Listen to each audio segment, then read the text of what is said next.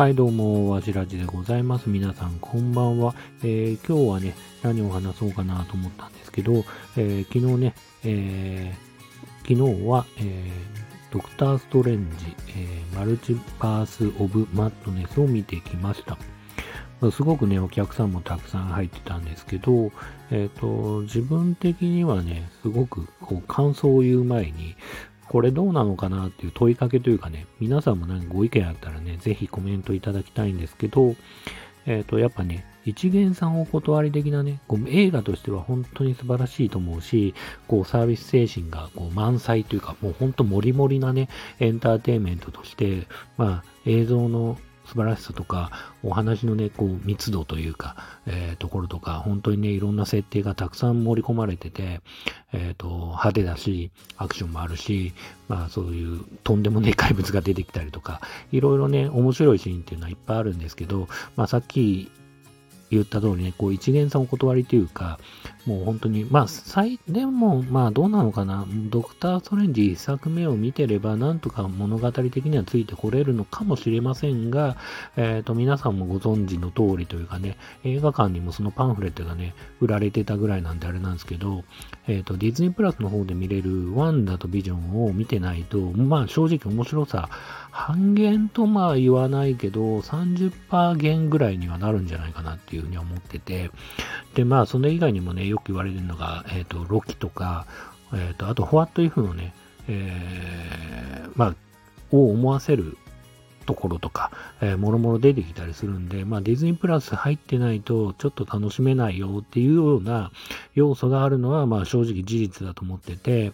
それってどうなんですかね？なんか自分的にはもちろん、まあ、さっき言った通り面白い映画だと思うんですけど、うん、まあ、ゲームで言ったらなんか追加課金ものみたいな、これよりよりこの映画を楽しむためには、こちらのディズニープラスに月額いくらで入ってくださいねって言われてるような、まあ、感覚っていうのは、まあ皆さんないんですかね。うん。まあ自分はね、あの娘がすごい花雪も見るし、息子はこうアベンジャーズというかね、この、えーと、マーベル・シネマティック・ユニバースと呼ばれるその、えー、ものを、まあ、結構見たりするんで、ディズニープラスをね、まあ、会員というか、その月額の、あの、入って、えー、見てるんですけど、で、ワンダとビジョンも当時ね、入ったばっかりで、えっ、ー、と、まあ、楽しみにね、毎週見てたし、まあ、その分、この映画としては良かったんですけど、な、なんつうかな、それが映画に絡んできちゃったら、マジで追い切れねえなっていうのは正直あるし、ドラマも見ないといけないのかと思うと、まあなんか正直、もうなんか、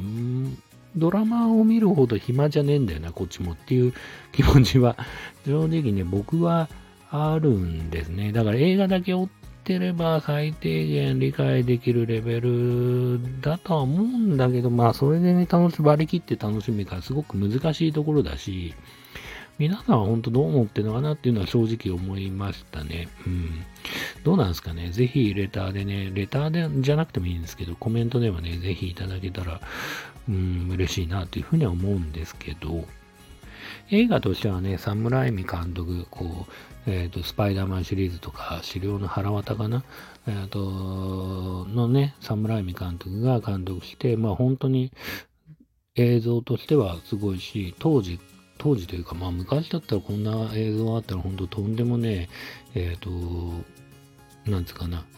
えー、超大作って思われるよ思われるようなこう素晴らしい映像が連発されてるしで侍海監督お得意のというかまあこうホラー的な演出っていう部分ではすごくうん、面白いシーンたくさんあるし、で、まあ僕は息子と見に行ったんですけど、息子曰くというか、まあもちろん見てて僕もそう思いましたけど、結構グロい死に方とか、えっ、ー、と、えぐい演出っていうのは正直あるなっていうふうに思ってて、まあそういうのはね、まあ、そういうのも含めて、なんつうかな、面白いというか、こう演出の面白さというか、こう派手さとか、そういうのはまあ人は飽きさせないっていう意味ではすごくあるなっていうふうには、もちろん僕も思っております。このシーンのあれがあれだよねとかいうのは正直まあ、ぼちぼちかな、自分的には。さっき言った通り、まあ、テレビシリーズじゃないけど、こう、ディズニープラスのね、ドラマの方もちょこちょこは見てるんで、なんとなく理解したり、あ、こいつあれじゃん、みたいなもん、もちろんあったりもするんだけど、それだけ追いかけるのもなんか微妙だし、それに頼んない方が自分的には嬉しいなっていうふうに素直に思ってるし、で、あとマルチバースで賛否両論あんのは、やっぱりこう、マルチバースやっちゃったら、あのー、何でもありじゃんみたいな感じでね、言う人もやっぱり多いし、この禁断の木の実というか、まあやっぱりこう、僕もその後ちょっと知り合いと飲み行ったりとか、まあ息子もあの、アベンジャーズ好きだし、まあそこそこエンターテインメントというかジャンプの漫画たくさん読んだりしてるような 少年なんで、まあ話してると、やっぱ、あの、昨日話した人はやっぱりこう、マーベルは結構こう、常にこうマルチバースを出したことによって、もう本当に常にドーピングをしてるような状態 まあね、面白さを保証するんだけど、その分、なんか禁断の木の実を食ってるような感じはあるんじゃないのかなっていうのとか、まあ息子は、まあどこかでマルチバースを閉じる、マルチバースを行き来できないようにするような何かこう、演出とかルールとか何かこうどっかで設けないと無制限に広がっていっちゃうから、なんかまあどこかでねっていう話は息子はすごいしてますね。うん。まあその発想も面白いと思うし、まあフェーズ4っていうのかな？今フェーズ4なのかな？うん。あの、それのね、テーマとしてマルチバースっていうのがね、まあスパイダーマンとかいろいろ含めてね、えっと、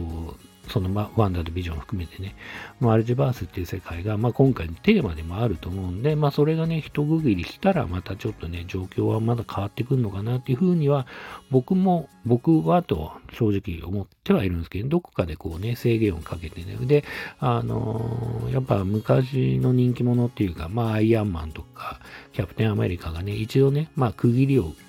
ついた部分もあるし、まあそれをね、またリセットするっていう意味ではそういう部分、あの